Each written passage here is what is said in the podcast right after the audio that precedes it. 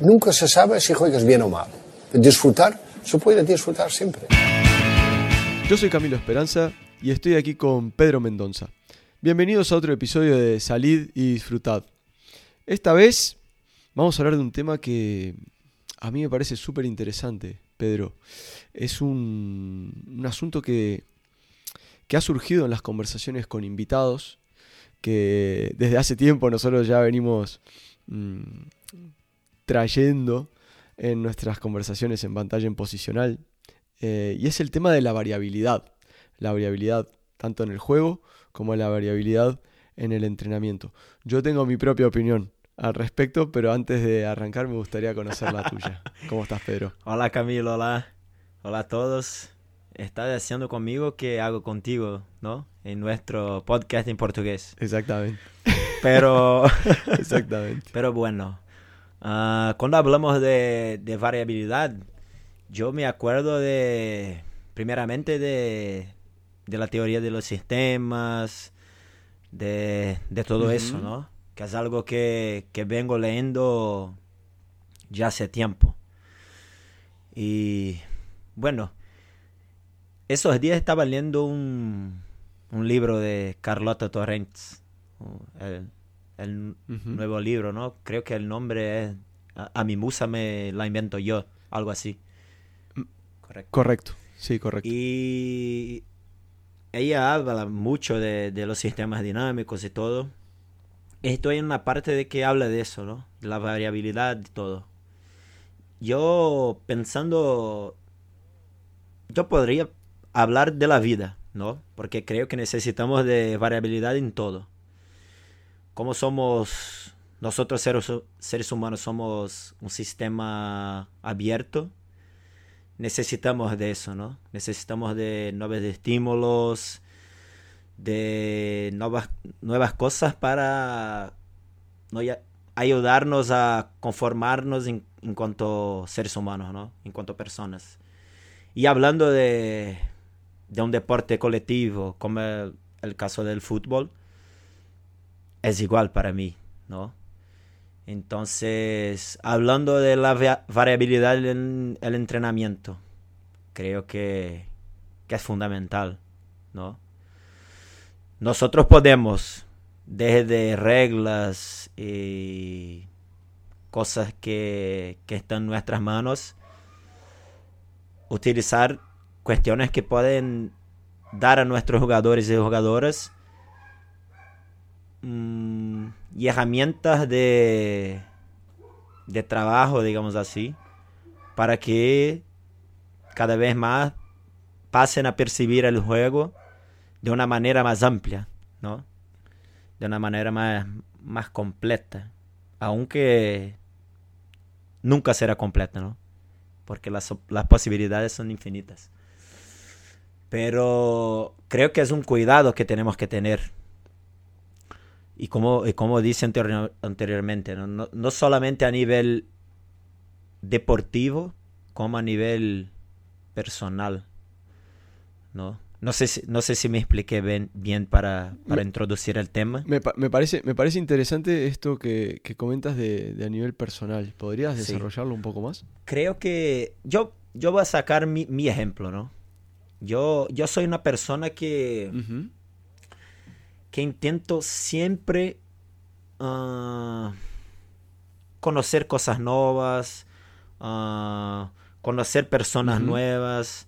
ah, el caso del podcast es eso, ¿no? Estoy aquí como, como tú haces en, Claro. en, en nuestro otro podcast. Estoy aquí intentando hablar en un, idi- en un idioma que no es lo mío, ¿no? Con personas que dominan. Ese idioma. Entonces, así, Claro. eso, eso me, me, me posibilita tener una serie de, de experiencias nuevas que yo, si no estuviese haciendo eso, no tendría, ¿no? Y son, y son cosas entiendo, que, que van haciendo parecer y creando nuevas posibilidades dentro de mí, ¿no? Que pueden, por ejemplo, ayudarme en cuestiones de mi, del mi día a día, aunque no sean en el idioma español. Porque entonces e, ese es, es solo un, ejemplo, ¿no? Y, pero creo, creo que en ese sentido, ¿no? De estamos siempre abiertos a, a nuevas cuestiones, uh, a nuevas experiencias. Uh, pero creo que en resumen es eso, ¿no? De estar ahí abierto a, a nuevas situaciones. Está bien, me gustó, me, me pareció súper interesante tu, tu, tu, aproximación. Yo, por, por complementar un poco, eh, me gustaría entrarle por, por otro lado, ¿no? Por el lado de, bueno, eh, yo creo que, que no, no, hay mucho debate en cuanto a la variabilidad eh, en el juego, ¿verdad?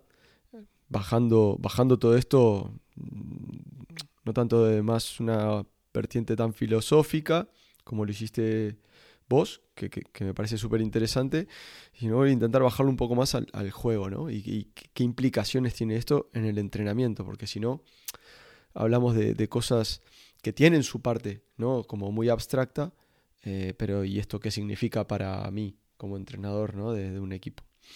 Eh, yo, yo, yo lo razono, ¿no? Y bueno, yo creo que no, no, no hay realmente un debate acerca de si la variabilidad es parte del juego o no, porque eh, en un juego de cooperación-oposición como el fútbol, ¿no? Que en realidad es todo cooperación. No sé si hay oposición, porque también estamos cooperando con los rivales en la medida de que ellos facilitan que podamos jugar. ¿No? La, la, la, la, dialógica en lugar de, de, la dialéctica, ¿no? De la que habla Seirulo. Pero bueno, eh, sí que somos 22 tipos en un espacio tan grande, que jugamos con los pies y con un, y con un balón eh, con un útil que es esférico, eh, hay unos altos niveles de incertidumbre. Y no hay dos situaciones de juego que sean exactamente iguales. ¿sí? Esto es algo que hablábamos con, con el Lolo Farabelli el otro día. ¿no? Entonces me parece que la variabilidad como parte del juego no está sujeta a discusión, no está sujeta a debate. La variabilidad es intrínseca al juego. Está ahí, existe. Punto. ¿no? Ahora, la cuestión es si nosotros vamos a querer reconocer la existencia de esa variabilidad o no, y si lo hacemos, qué implicaciones tiene el entrenamiento. ¿Y por qué hablo de esto? Eh, en un entrenamiento en el que no hay oposición, en el que tenemos a un jugador driblando conos, ¿sí? ¿Hay variabilidad? ¿Son situaciones que son representativas del juego? No lo sé. Mi perspectiva, mi perspectiva es que está más cerca del no que del sí. ¿Sí? Después podemos entrar en millones de matices, de, bueno, pero ¿qué día de la semana es? ¿Es un equipo profesional? ¿Qué necesidades tienen desde lo condicional? Bueno, podemos entrar en ese tipo, en ese tipo de debate, pero, pero creo, creo que, que, tenemos que reconocer la existencia de la variabilidad y que ella tiene que tener un impacto en la forma en la que, en la que entrenamos. ¿no? Básicamente porque para mí hay, hay conceptos que, que van de la mano. ¿no? Eh, variabilidad va de la mano con, con, complejidad y con incertidumbre. ¿Sí?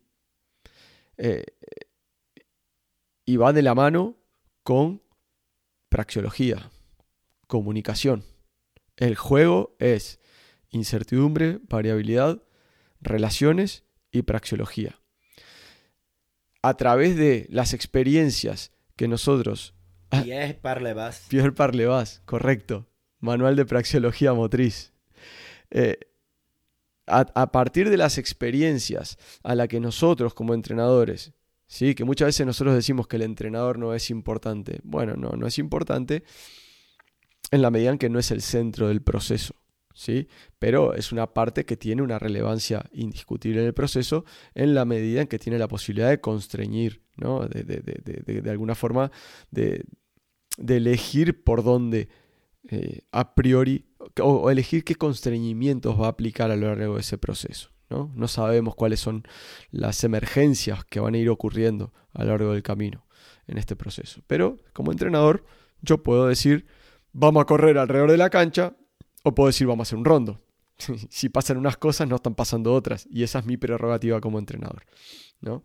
Entonces yo lo que digo es, precisamente, a partir de esa prerrogativa que yo tengo de decir, vamos a hacer un rondo y no vamos a correr alrededor de la cancha, yo estoy exponiendo a mis jugadores a unos contextos y por lo tanto a unas experiencias y a unas relaciones, ¿no?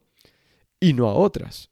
Entonces, creo que yo como entrenador tengo el deber, ¿sí? De alguna manera, de preparar a los jugadores, De contribuir a que esos jugadores sean capaces de relacionarse con esos entornos de alta variabilidad, alta complejidad, alta incertidumbre y donde van a requerir de esa comunicación motriz.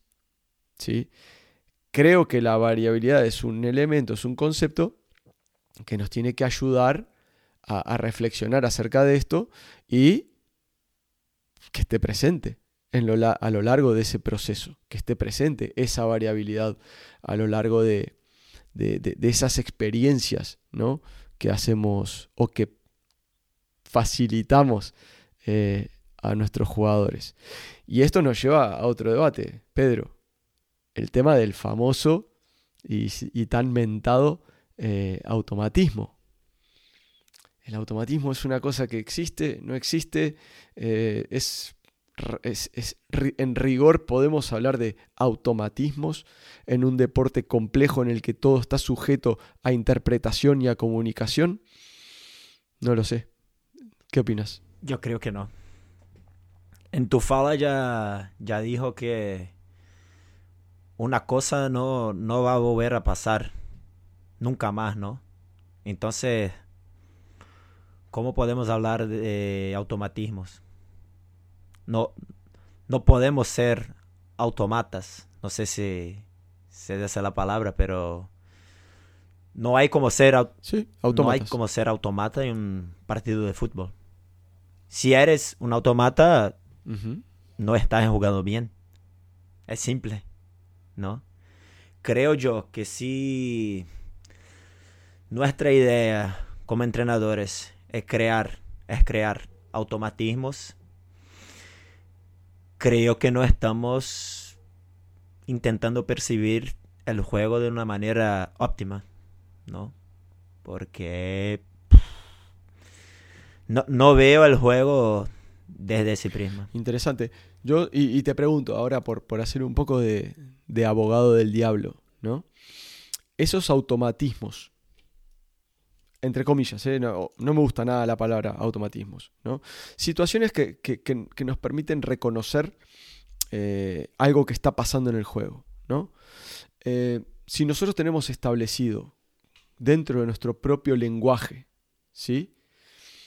Que en esta situación o en situaciones como estas, la respuesta preferente del equipo va a intentar ser más o menos esta, ¿no? Sin que eso sea eh, binario, ¿no? Es decir, eh, si pasa esto, entonces esto, si pasa lo otro, entonces lo otro. Pero sí que nos permita reconocer determinadas situaciones para de alguna forma ser más eficientes en el proceso de decisión colectiva. Al final, como entrenadores, de alguna manera, tenemos que intentar acotar los márgenes de, decisión, ¿no? Porque cada uno es de su papá y de su mamá, y si cada uno va a hacer lo que quiera, eh, no sé, creo que ese concepto de libertad que muchas veces se malinterpreta en, en el fútbol. Bueno, la libertad no es hacer lo que cada uno quiera, ¿no? De hecho, nadie es libre de hacer lo que quiera. Yo no puedo salir a la calle y hacer lo que me dé la gana. ¿Por qué? Porque hay un código penal que, constriñe mi comportamiento, porque hay unas, unas, convenciones sociales que constriñen mi comportamiento, con lo cual yo no soy libre de hacer lo que me dé la gana, ¿sí? Nadie lo, nadie lo es.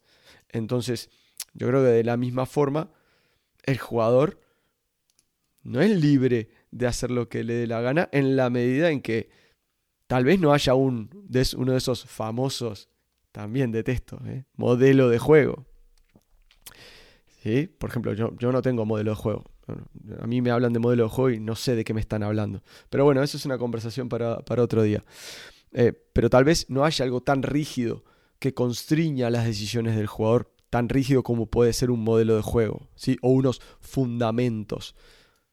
Ojo la palabra, fundamentos, que le digan al jugador, eh, cuando la pelota se recibe en el cuadrante B16, eh, la orientación corporal debe ser 43 grados hacia el oeste y, debe recibir con la, y debe jugar con el jugador que está en la diagonal R3. ¿no? Me parece que eso es, es absurdo.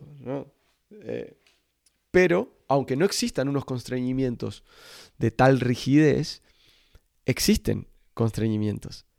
Porque entrenamos todos los días y realizamos una serie de actividades y no realizamos otras. Y mis propias capacidades y mis propias posibilidades coordinativas, condicionales y de interpretación del juego son constreñimientos. Y las posibilidades de mis compañeros también son constreñimientos. Entonces yo me pregunto si de alguna manera, no sé, tengo mi opinión, pero saber no, no lo sé, esos automatismos, entre comillas, de alguna manera no vienen a facilitar, a generar como una estructura subyacente, ¿sí?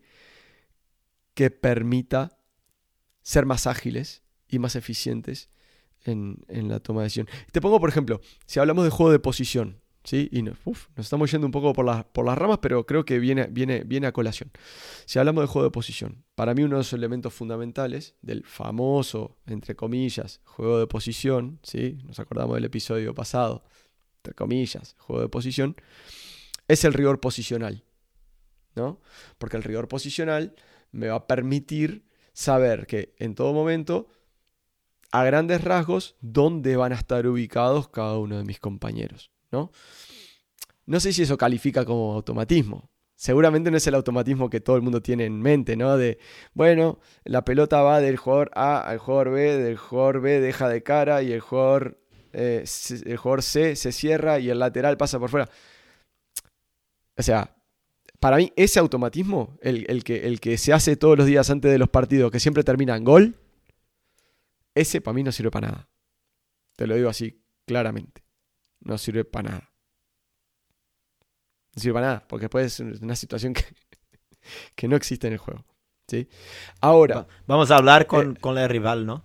Para ser igual claro. ah, pero, a los muñecos. Y claro, pero en la, en la pizarra, en la, cuando hicimos la pizarra terminaba siempre en gol. ¿Qué pasa? El domingo no, la, el domingo no termina en gol. Pero si, si entendemos a este a este rigor posicional de alguna manera, como una especie de automatismo, y la palabra no es automatismo, ya lo sé, es como unas referencias muy laxas. No es lo mismo, tengo claro que no es lo mismo porque en un automatismo es la este, este, esta es la solución y punto, si no, no es automatismo. Pero es una, es un, una base, es, un, es una estructura subyacente a partir de la cual podemos hablar el mismo idioma y podemos crear. En cuanto, antes de, de, dar mi opinión. Me, me, me fui, me, pará, ¿me fui, no, ¿me fui al carajo o no? ¿Por qué?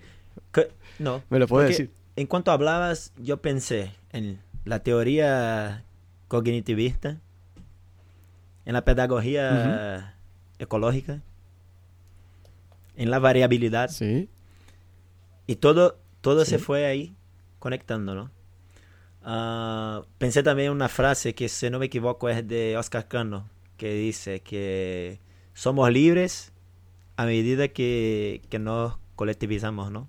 Algo así. Podemos, nos podemos colectivizar, ¿sí? Y bueno, creo que la palabra no es automatismos. Yo prefiero algo como matices preferenciales o algo así, ¿sabes?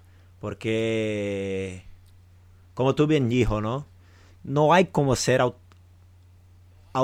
automático si la cosa no va a ser igual a que nosotros pensamos tres minutos antes, a que ponemos ahí en el cuadro. Claro.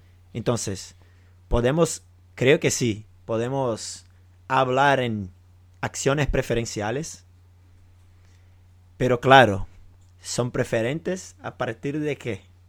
¿No?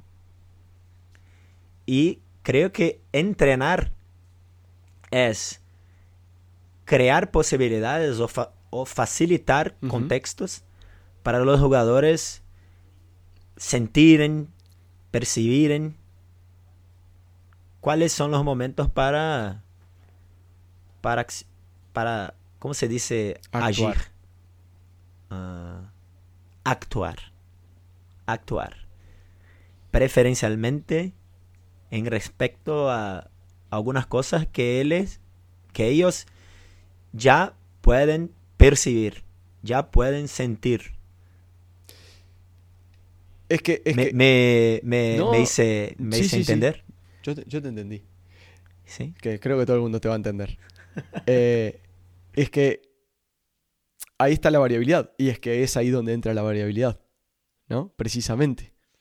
A partir de una estructura subyacente, bueno, yo tengo que ser flexible a las fluctuaciones de ese contexto, sabiendo que eh, la respuesta preferente y la que todos, la óptima, digamos, la que queremos es ir más o menos por acá, porque cuando practicamos un juego, otra vez, entre comillas, de posición, no la estamos reventando para cualquier lado. Hay un constreñimiento, hay una serie de constreñimientos que nos dicen, no, eh, esta pelota tiene que ir al pie del compañero a partir de determinadas ideas, ¿no? Vale, perfecto. Ahora, dentro de ese constreñimiento, que no es un automatismo, simplemente es un constreñimiento, yo tengo claro la diferencia entre automatismo y constreñimiento, eh, ¿no? Em,